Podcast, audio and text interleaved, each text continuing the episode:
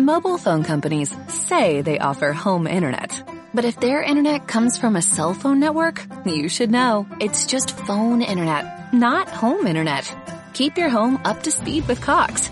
Cox internet is faster and has more reliable download speeds than 5G home internet. Cox is the real home internet you're looking for. Based on Cox analysis of Ookla speed test intelligence data Q3 2022 and Cox serviceable areas, visit cox.com slash internet for details. Muy bien. Es un gozo otra vez estar estudiando la palabra de Dios. Volvemos al, a la carta que estamos viendo, que es la carta del apóstol Pablo a Tito. Recién cantábamos Sublime Gracia del Señor. Y hoy el tema, el tema de, de la predicación es, es ese, es la gracia de Dios. Es la gracia de Dios. Por eso le puse como título, cuando la gracia salvadora nos instruye a vivir vidas piadosas. Cuando la gracia salvadora nos instruye a vivir vidas piadosas. Vamos a leer el texto. El hermano Fabián le, leyó hasta el versículo 15 y esa es la idea, pero hoy vamos a ver versículo 11 al 12, el domingo que viene vamos a ver el 13 al 15. Acá hay una base doctrinal acerca de los deberes dados del versículo 1 al 10. A veces cuando estudiamos las escrituras en lo personal, a veces le hacemos preguntas al texto y le pregunto, ¿por qué este texto está acá? ¿Por qué no está en Romanos y por qué no está en Efesios por qué no está en Apocalipsis? Y la, la sencilla razón es que el Espíritu Dios quiso que esté acá con un propósito determinado para nosotros. Este texto le precede, perdón, o continúa a lo que hemos visto del versículo 1 al versículo 10. Está colocado acá y está ligado a las, a las exhortaciones, a los mandamientos de la conducta cristiana que vimos del versículo 1 al 10. Y ahora viene la base doctrinal de por qué debemos vivir así del versículo 1 al 10. Es como que Tito, el Espíritu Santo de Dios, comienza un poco al revés de lo que generalmente comienza en, las otras cartas.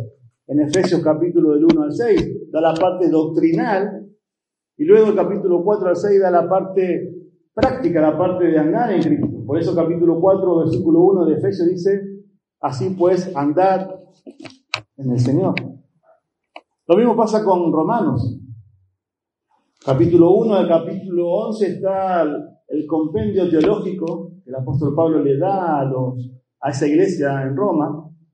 Y capítulo 12 comienza, así que os ruego por la misericordia de Dios, presente vuestros cuerpos, sacrificio vivo, santo, agradable a Dios.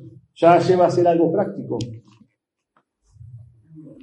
¿Saben por qué, hermanos? Porque la Biblia y lo que vamos a ver hoy nos enseña que una doctrina sana la sana doctrina, como vemos en el versículo 1 del capítulo 2 de Tito, debería llevarnos a vidas piadosas.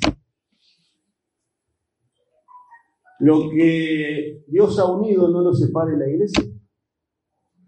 Porque Dios siempre une la sana doctrina, la sana enseñanza, la sana teología, con un andar y un vivir piadoso. Eso no se separa. Y hay que, hay que dejar el mito ese de decir, no, no, no hay que estudiar teología, solamente vamos a cosas prácticas. No, la teología, el estudio de Dios, lo que Dios dice en su palabra, me lleva a una vida piadosa. Y eso es lo que, estamos, lo que vamos a ver hoy. Dios es un Dios salvador y Él ha demostrado su poder salvador mediante las vidas de aquellos a quienes Él ha salvado. Esa es la razón por lo que algo tan importante para nosotros vivir vidas piadosas, para que podamos demostrar el poder salvador de Dios en nuestras vidas. Dios desea mostrar su gloria, salvar a pecadores de su pecado y después En lugar de solamente salvarlos y llevarlos al cielo, Él nos deja acá, en medio de una generación maligna y perversa, dice Filipenses capítulo 2, versículo 15. ¿Para qué? Para que seamos luminares. Ese es el propósito de Dios. Que demos gloria a Dios con nuestras vidas, con la que Dios toma una vida llena de pecados, llena de mundicia, y siguiendo la corriente de este mundo, pero Él, por el poder transformador del Evangelio, transforma una vida y esa persona pasa a ser un pecador a ser un adorador. Eso es lo que más gloria da a Dios, ver vidas transformadas. Y el mundo observa y ve eso. Por eso Dios nos deja en este mundo para eso. ¿no? Para que veamos la gloria de Dios y el mundo pueda ver el poder salvador de Dios. Por eso el poder salvador de Dios donde usted viva, donde usted trabaje, donde usted se mueva, es una oportunidad dentro de la relación de la familia, una demostración viva del poder salvador de Dios. Usted y yo debemos mostrar. Eso es lo que vamos a ver hoy. Debemos dejar ver que la luz brille delante de los hombres para que vean vuestras buenas obras. Y así puedan decir, Dios es un Dios salvador y le den gloria por su poder salvador. Por eso versículo 11 al versículo 14 está el 15, perdón, está la base doctrinal de los deberes dados del versículo 1 al 10. Somos llamados a una vida santa para que podamos demostrar entonces el poder salvador de nuestro Dios. Si la gente no puede ver que hemos sido salvados del pecado, entonces Dios no es glorificado de una manera apropiada. Por eso vamos a ver dos, hay cuatro, las otras dos las vamos a ver el domingo que viene, hoy vamos a ver dos, dos características, dos perspectivas, dos puntos de vista con respecto a la gracia salvadora. Y el primero está en el versículo 11, que la gracia salvadora apunta a la salvación porque Dios pagó nuestros pecados, la paga el pecado. La gracia salvadora apunta a la salvación y a la paga de nuestros pecados.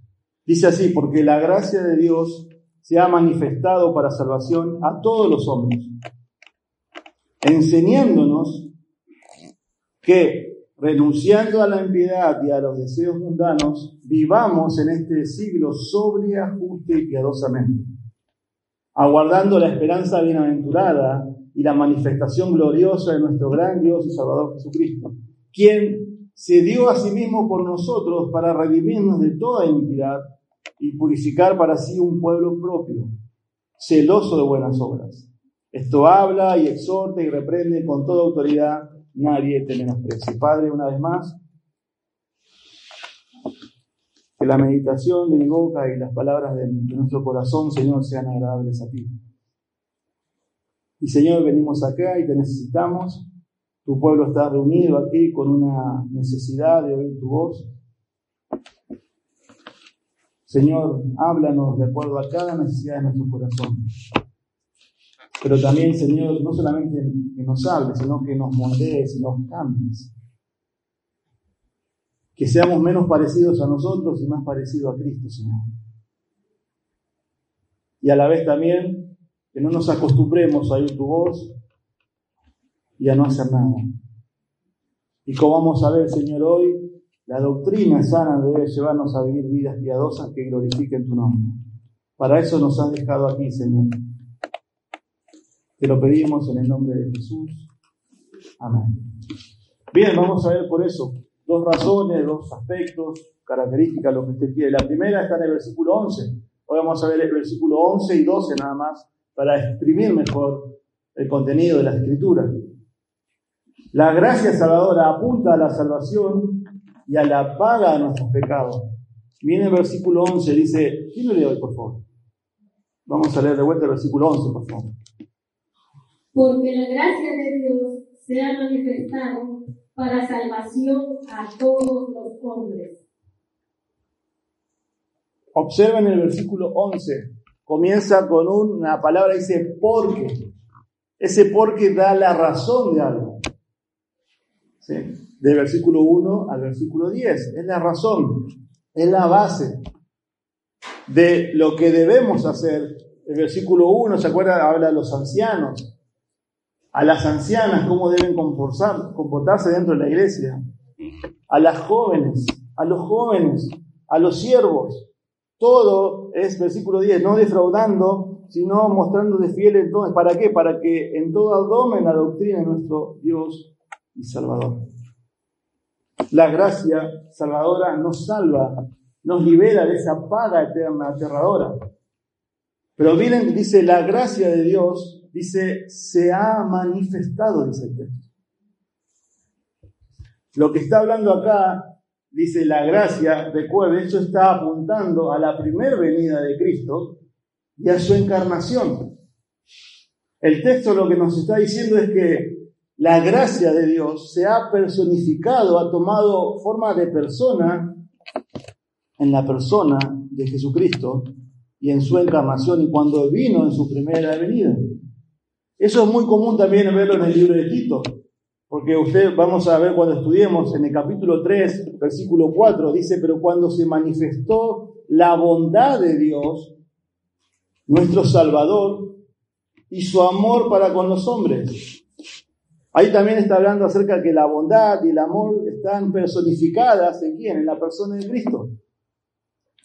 La gracia es personificada, la bondad es personificada, el amor es personificado en la persona de Jesucristo, en su máxima expresión. Y eso es lo que está diciendo. Apunta a cómo es Cristo. Su bondad encarnada, el amor encarnada ese día en Belén. La razón por la que Él nació, la razón por la que Él apareció, fue para traer, como dice el versículo 11, salvación ese es el propósito de la venida de Dios. La encarnación de Dios. La segunda persona de la Trinidad. Dios, el creador y dueño de todo, vino a este mundo, se encarnó, se humanó, tomó forma humana y nació en un pesebre, nació en un establo. Porque Él vino a buscar lo que se había perdido. Por eso su nombre es Jesús, porque Él salvará a su pueblo de sus pecados. Jesús significa Salvador. Él vino a salvar no a justos, sino a pecadores que necesitan el arrepentimiento. Y hermanos, no tenemos que perder de vista, iglesia, hermano, amigo, que Dios es un Dios salvador. Dios es un Dios salvador. Ese es nuestro mensaje. Para eso estamos acá. Para eso Dios nos colocó acá. Ese mensaje predicamos, ese mensaje debemos estar, nos enfocamos, ese mensaje prioritario y ese mensaje representamos. Dios es un Dios salvador. Alguien dijo, si el mayor problema del hombre hubiese sido económico, hubiese mandado un economista. Si el mayor problema del hombre hubiese sido lo emocional, hubiese mandado un psiquiatra. Pero Dios envió a quién? El mayor problema del hombre no es ni emocional ni económico, es espiritual, es el pecado. Por eso mandó y envió a un Salvador, a su Hijo. Y eso predicamos, vuelvo a reiterar, y eso nos debemos enfocar, nunca debemos perder de vista eso. Dios es un Dios salvador. Por eso es Versículo 11, la gracia de Dios está personificada en la persona de Cristo. Es la máxima manifestación de su gracia, su Hijo perfecto. Por eso Juan 1.14 dice, y el verbo se hizo carne y habitó entre nosotros. La palabra habitó ahí es el tabernáculo. Y vimos su gloria, gloria como del unigénito del Padre, lleno de gracia y de verdad. Y dice el versículo 16, pues de su plenitud todo hemos recibido. Gracia sobre gracia. Un autor dijo, es el punto de quiebre de todos los tiempos. Es el punto más alto de todo amor. Es el punto central de toda oración y es el punto de partida de toda salvación. ¿Qué? La venida de Cristo. Siempre hubo gracia. El Antiguo Testamento también. Pero acá, hermanos, es como que uno va escalando una montaña y llega al pico máximo. El pico máximo de la gracia de Dios en la persona de Cristo. Es su manifestación.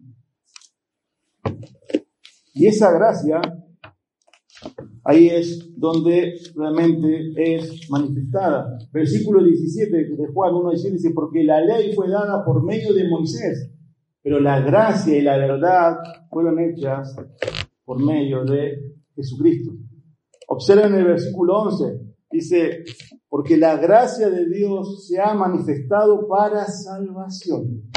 Ahí está el propósito. Siempre la Biblia que nombra salvación habla acerca de la liberación.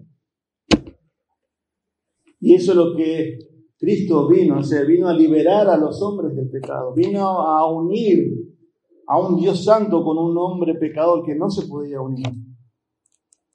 Pero el texto sigue, dice, porque la gracia de Dios se ha manifestado para salvación a todos los hombres.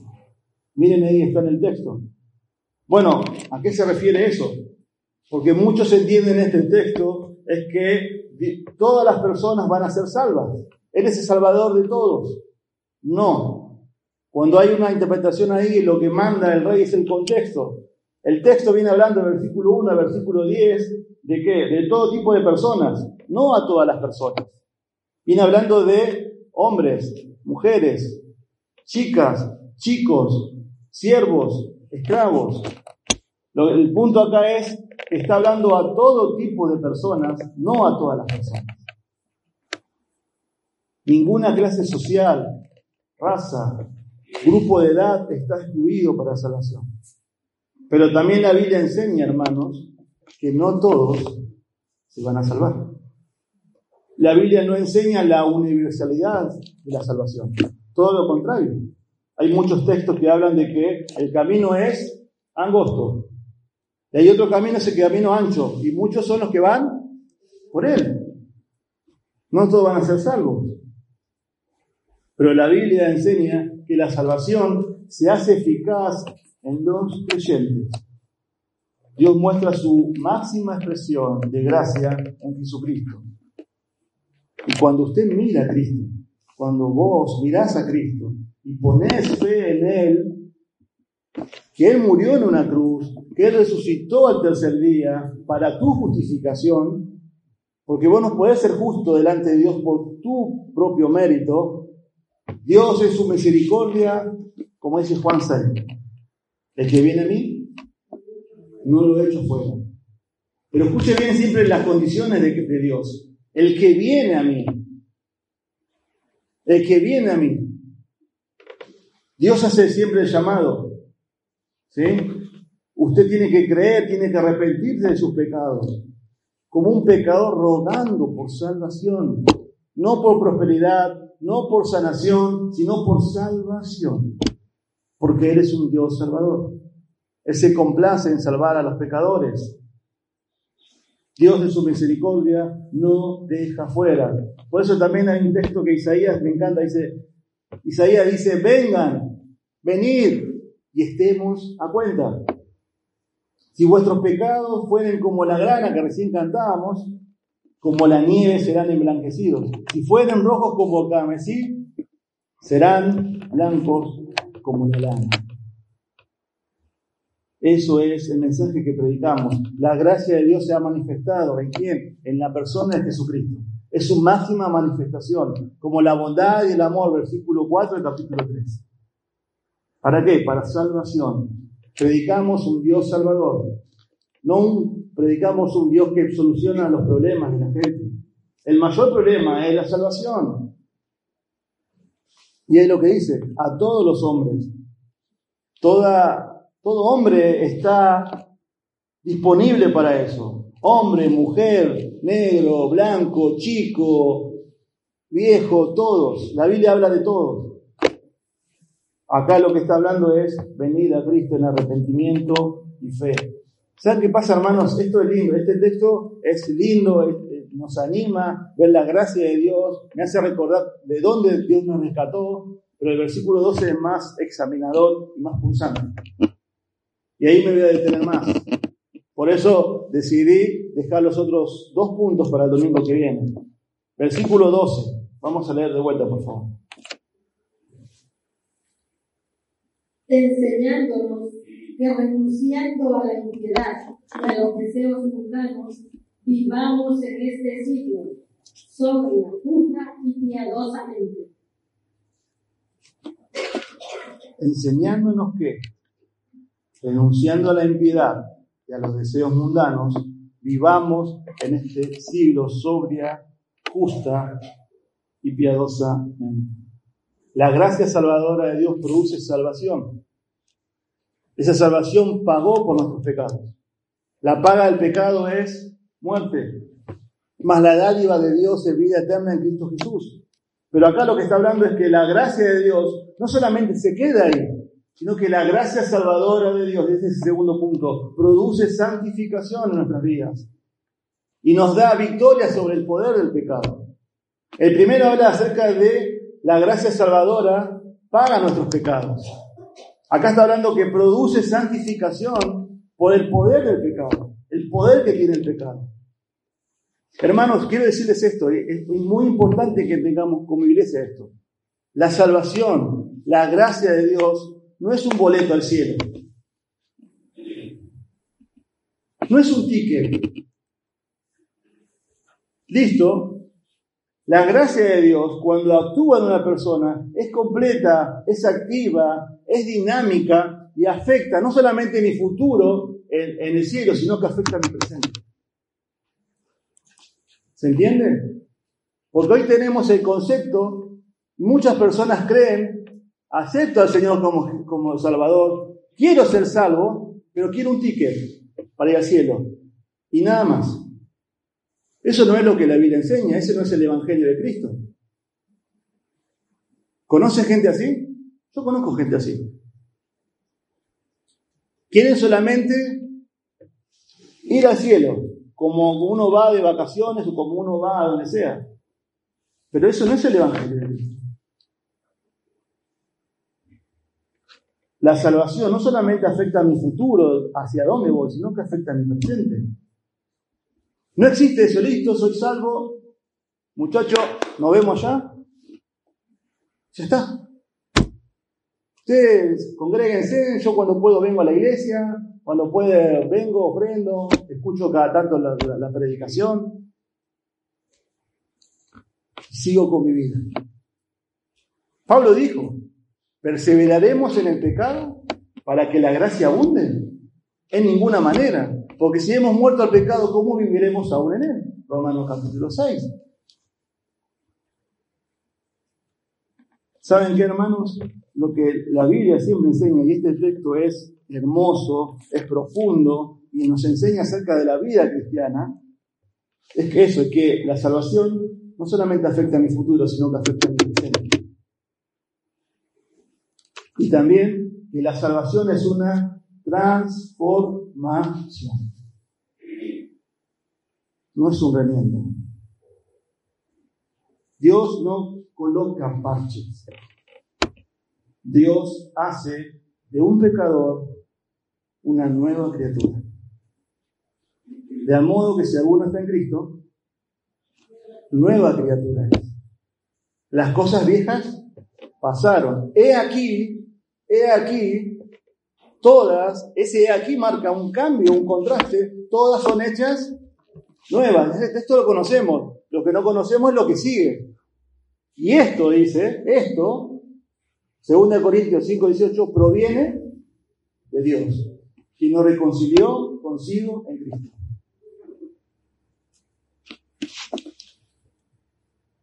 No podíamos hacer nada que fuera correcto.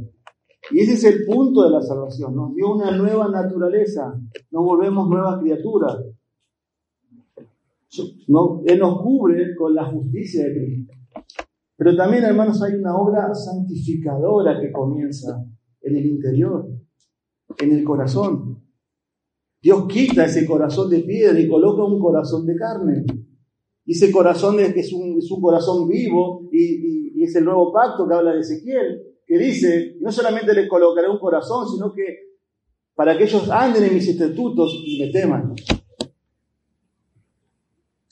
somos limpiados, hay una nueva creación dentro de nosotros. Es el Espíritu de Dios que mora y nos motiva hacia una santidad que se va incrementando. La santidad no te lleva a Cristo. Escucha bien esto, la santidad no te lleva a Cristo. Cristo te lleva a la santidad. ¿Entendés? Porque si vos crees que la santidad te lleva a Cristo, son, tus méritos, es tu esfuerzo. Esa es religión. Pero cuando conocemos a Cristo, Cristo comienza el proceso transformador en nuestras vidas. El Espíritu Santo, la tercera persona de la Trinidad, empieza a morar en vos. Y comienza ese proceso. Recuerden el contexto, hermano. ¿Qué está, ¿A quién está hablando Tito acá? ¿Dónde está ministrando Tito? Tito está en Creta, es una isla al sur de Grecia. Toda la influencia pagana, la cultura griega que uno conoce. Por eso recuerden lo que les dijo. ¿Cómo eran estas personas? Versículo 12, capítulo 1. Uno de ellos, su propio profeta, los cretenses, siempre mentirosos, malas bestias, glotones, ociosos. Esa era la cultura, ese era el mundo que el cual estaba ministrando Tito ahí. Y hermanos, trayéndola a nosotros, no vivimos en una generación tan diferente a esta. Lo que estaba pasando eh, en la iglesia, dice ahí versículo 14, no atiendan a fábulas judaicas ni a mandamientos de hombres que se aparten de la verdad. Si usted leyó alguna vez la cultura griega, lo, lo que ellos creen, sus dioses, es más, ¿se acuerdan? Es los cretenses se vanagloriaban, decía que Zeus, el máximo dios de Grecia, estaba donde? Enterrado en, Creta. Por eso la primera descripción de ellos son mentirosos. Lleno de politeístas, lleno de, dioses. En Hechos 17 vemos cuando el apóstol Pablo va y predica ahí en el Areópago y le dice al Dios no conocido, ustedes están hablando a cualquier Dios. Y ahora está hablando, mire el versículo 12, a esa generación, a esos creyentes nuevos, quizás glotones, mentirosos, malas bestias, le dice, miren versículo 2, enseñándonos. Ahí está lo que hace la gracia de Dios. La gracia de Dios nos enseña. La gracia de Dios actúa como un tutor, como un profesor. De ahí viene la palabra pedagogía, la palabra enseñándonos. Eso es lo que está diciendo ahí. Pedagogía. La, la, gracia de Dios nos enseña, nos entrena como un niño. Cuando somos salvos, quedamos bajo la tutela de Dios. Ahora, por medio de su Espíritu Santo nos capacita. Eso dice enseñándonos. Eso es lo que hace la gracia. ¿Qué es lo que nos enseña? Vamos a leer otra vez el versículo 12, por favor, hermano.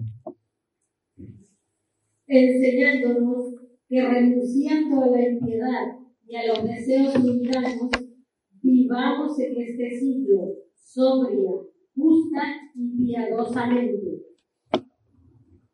Muchas veces, si nuestras vidas no son transformadas por el poder del Evangelio, si la gracia de Dios no está actuando como capacitadora, que nos instruye y nos lleva a ser cada vez más parecido a Cristo y menos parecido a Cristo, es lo que le dije al principio, hermanos. Muy importante que entendamos esto como iglesia. El Evangelio está en juego.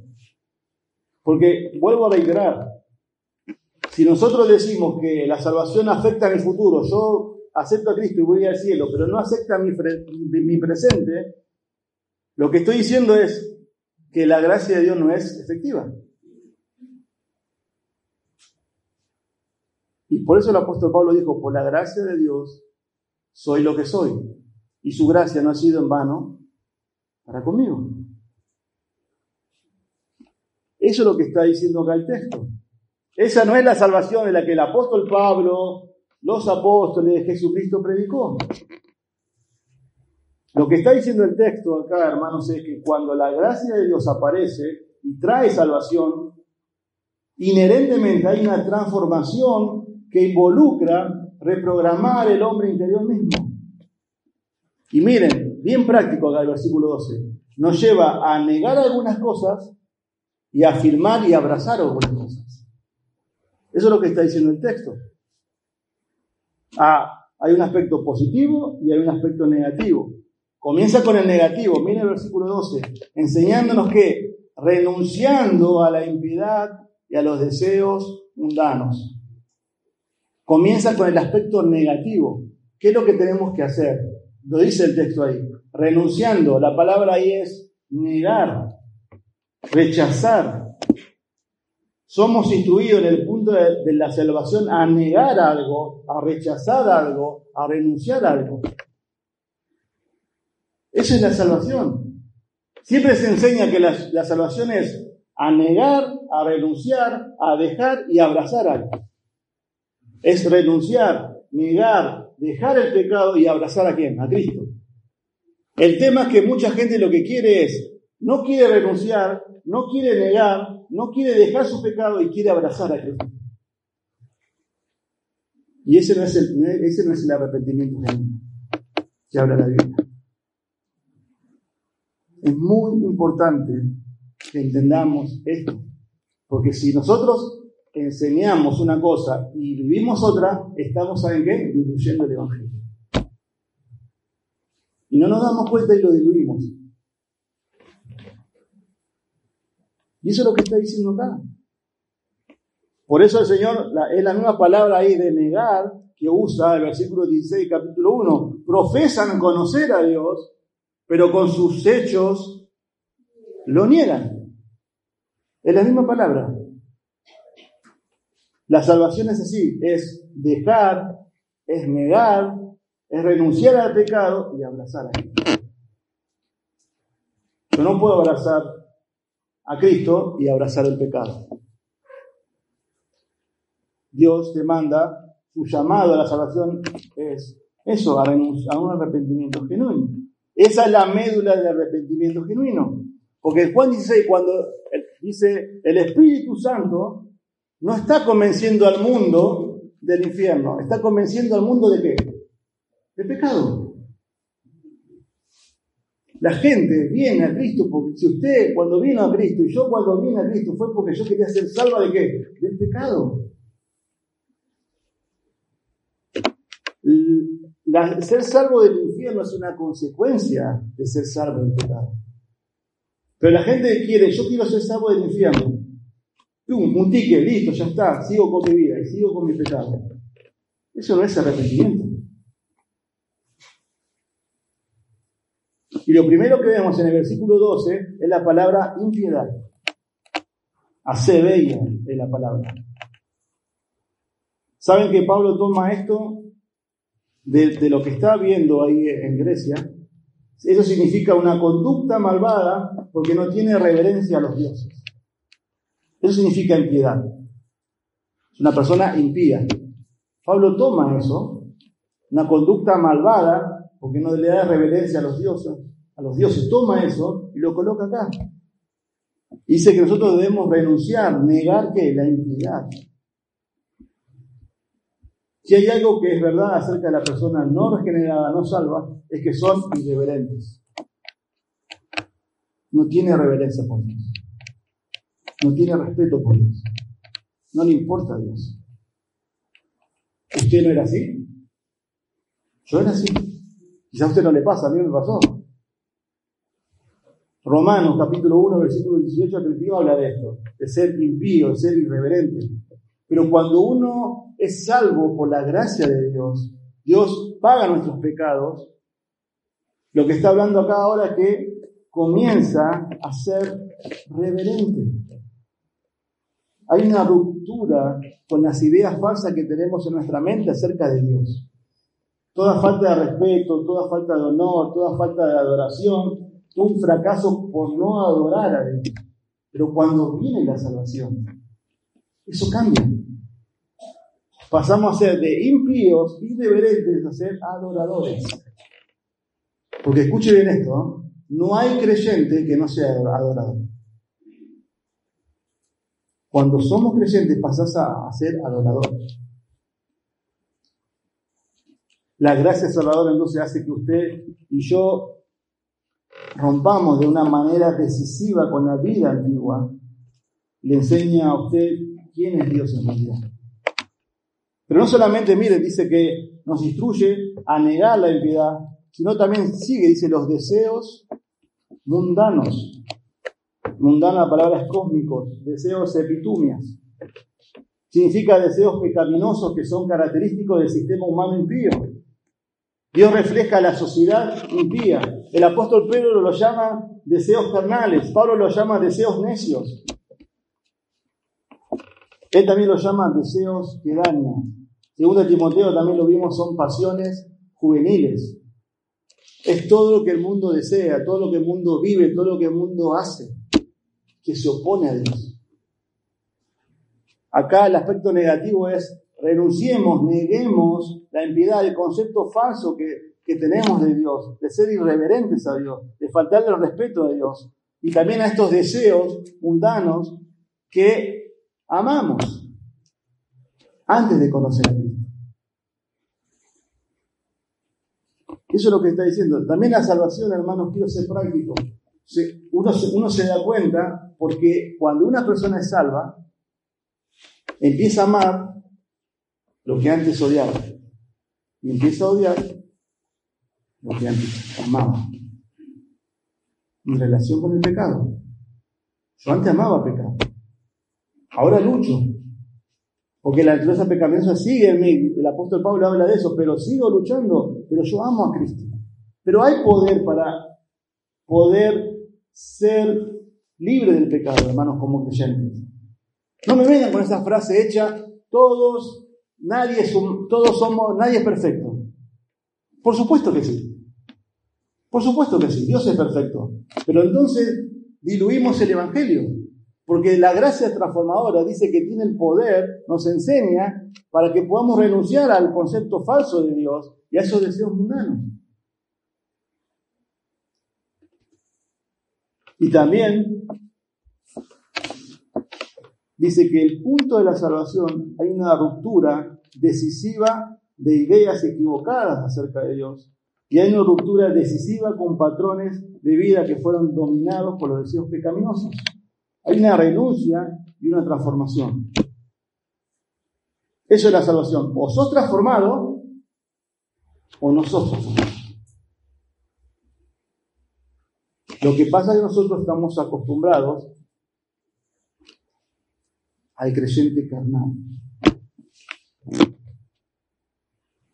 No, pero como dice uno que conozco, siempre vemos, ya voy a ir a la iglesia, ¿eh? ya voy a volver. No, nunca estuvo en la iglesia, porque no es de Cristo. Quiere el boleto de ir al cielo, pero no renuncia a su pecado. Y eso es lo que está hablando, eso es, la salvación es ser transformado o no ser transformado. No hay punto medio. De eso está hablando.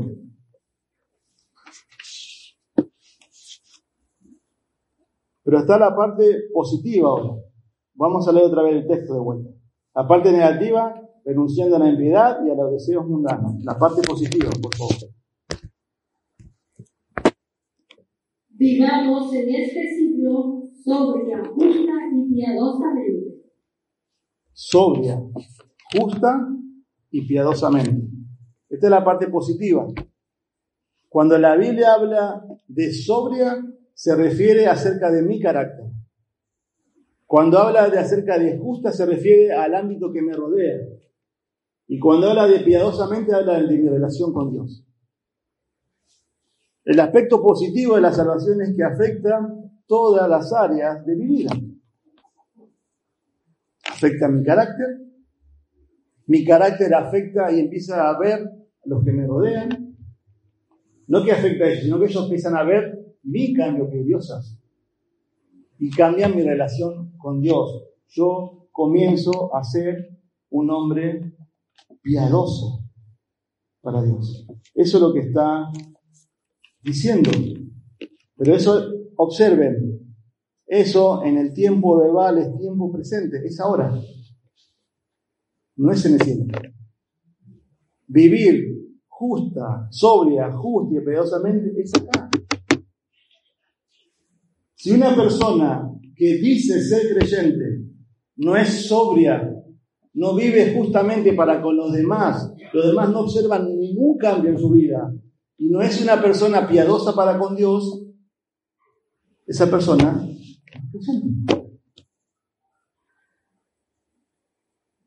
Ay, pastor, pero qué malo que es. No, la Biblia lo dice. La Biblia lo está diciendo.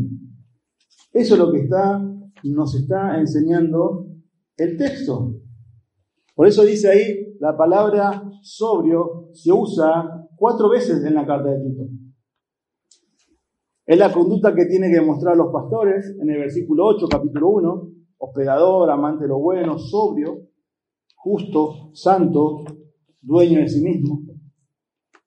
Es lo que deben mostrar los hombres mayores, capítulo 2, del, versículo 2, capítulo 2, que los ancianos sean sobrios, serios, prudentes. Es también lo que tienen que mostrar las mujeres en el versículo 5. Ser prudentes es, un sinónimo, castas, cuidadosas de su casa, buenas, sujetas a sus maridos.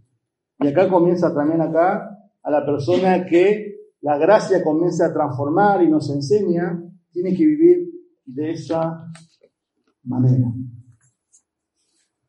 La palabra también significa un equilibrio apropiado, prioridades espirituales, decisiones sabias. Es una persona sobria. Vuelvo a reiterar, Dios comienza a cambiar su carácter, a transformarlo.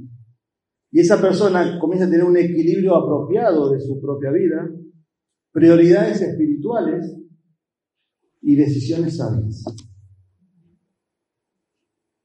Eso es lo que dice. Esta persona tiene un dominio propio de sí mismo. Se puede controlar a sí mismo. Un incrédulo no no controla su propio cuerpo, su propia mente, porque está impulsado a pecar. El creyente sí. Entonces también es una frase hecha decir, yo soy así, yo no puedo cambiar esto, mi carácter es así. Mentira. Miren lo que, lo, que es el texto, miren los personajes de la Biblia. Miren un asesino pasa a ser un predicador como el apóstol Pablo. Porque comienza Dios a cambiar nuestro carácter cada día. Y se empieza a manifestar, como dice ahí, en decisiones, en prioridades espirituales. ¿Querés saber si una persona es salva? Es fácil. En lo que decide, en sus prioridades. A veces tenemos concepto de decir, ¿qué es la vida cristiana, hermanos? ¿Qué es vivir la vida cristiana? ¿Vivir la vida cristiana es leer la Biblia? Vivir la vida cristiana es saber dos versículos de memoria. Vivir la vida cristiana es venir a la iglesia. ¿Eso es la vida cristiana? No, mire lo que está diciendo acá. La vida cristiana es negar, es renunciar cada día al pecado que mora en nosotros, esa lucha, tener un respeto por Dios, una reverencia a Dios. Luchar contra esos deseos mundanos que cada día nos luchan y nos batallan y poner primero a Cristo. Y acá lo que está diciendo es ser sobrio, que Dios comience a trabajar en nuestro carácter, vivir una vida justa. Dice, usted obedece el estándar divino de lo que es correcto. Usted comienza a vivir de una manera correcta y después afecta a todo su mundo, a todo su ámbito. Eso es ser justo. Obedece a Dios y esa obediencia comienza a impactar donde Dios nos ha colocado. Pero la pregunta muchas veces es, ¿cómo vamos a impactar al mundo si somos iguales a ellos?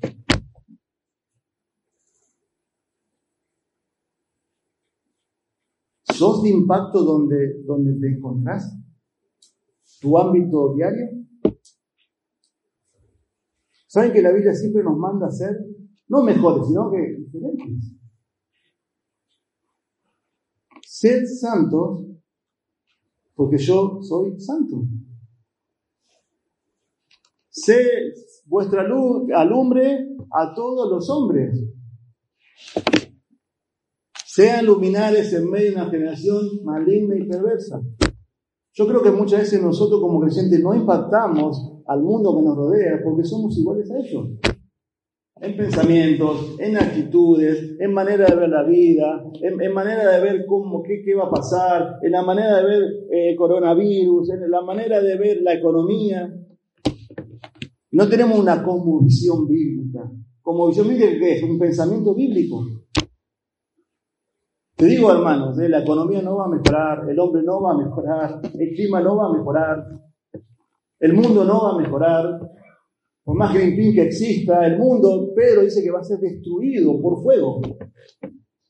Este mundo, sabía, ¿no? Por eso en Romanos se dice que la creación también gime, como, como los hijos de Dios esperando la redención. Pero tenemos el mismo pensamiento que el mundo. Che, aumento el dólar. Uh, la falta de trabajo, el COVID, que esto, que lo otro no impactamos en nuestro, no unimos. Y como dice Jeremías, que ellos se conviertan a vos, sino vos no te conviertas a ellos. Porque Dios siempre nos manda a ser diferentes, hermanos. Ser diferentes.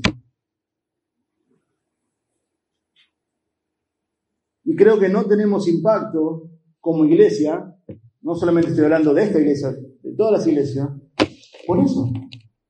Porque nos amoldamos a mí. No somos diferentes a ellos. Y en tercer lugar, mire, nombra la palabra piadoso. Vivamos en este siglo sobria. Vivamos, dice. Tiempo presente. Justa y piadosamente. En tercer lugar, él menciona la palabra piadoso. Eso mira hacia Dios. Cuando Dios salva a una persona, esa persona se volvió reverente. Esa persona se volvió respetuosa de Dios. Esa persona empieza a honrar a Dios. ¿Qué concepto tenemos de, de, ah, su nombre piadoso? Es un chico piadoso, es una chica piadosa. ¿Qué concepto tenemos de piedad? Bueno, acá está hablando de la relación que tiene con Dios. Pero ¿saben cuál es la, la diferencia? Piedad significa temer a Dios e incluir a Dios en tu vida y en la mía. Eso es ser piadoso. Incluir a Dios en tu vida. Acá está hablando, Tito está ministrando en Grecia, ellos eran politeístas. Y estas personas creyentes acá, no es, ah, tenemos a Zeus, tenemos a este, tenemos a Galeno, ahora tenemos a Cristo. Incluimos a Cristo, es otro Dios más. No es eso. Es Cristo, es mi vida ahora. Es como la palabra de, la gran perla, que encuentra esa perla, vende todo lo que tiene, compra ese terreno porque encontró la gran perla, renuncia a todo. Lo que está diciendo acá, que esta persona empieza a honrar a Dios, empieza a adorar a Dios, se vuelve respetuoso de Dios, está bajo su autoridad e incluye a Dios en todos los aspectos de su vida. En la universidad, en el trabajo, en la familia, en lo que compra, en lo que vende, en la crianza de sus hijos, en la ropa que compra, en todo. En todo. Eso, eso es ser piadoso, eso es ser temeroso de Dios. Teme a Dios y apártate de mal. Esa es la frase que siempre encontramos en la Biblia.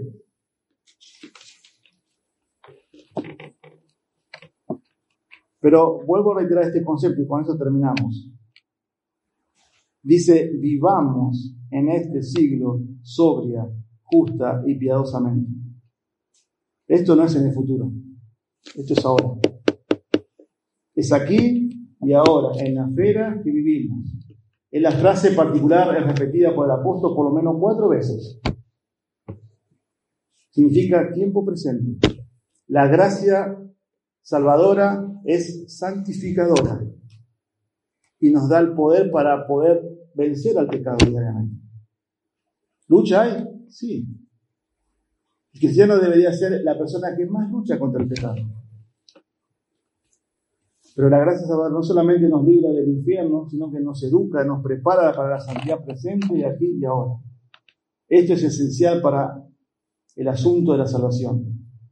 Si no hay una santificación diaria, no se rompe con un patrón continuo de pecado, diario, continuo, significa que no hubo gracia salvadora. La persona no se está santificando.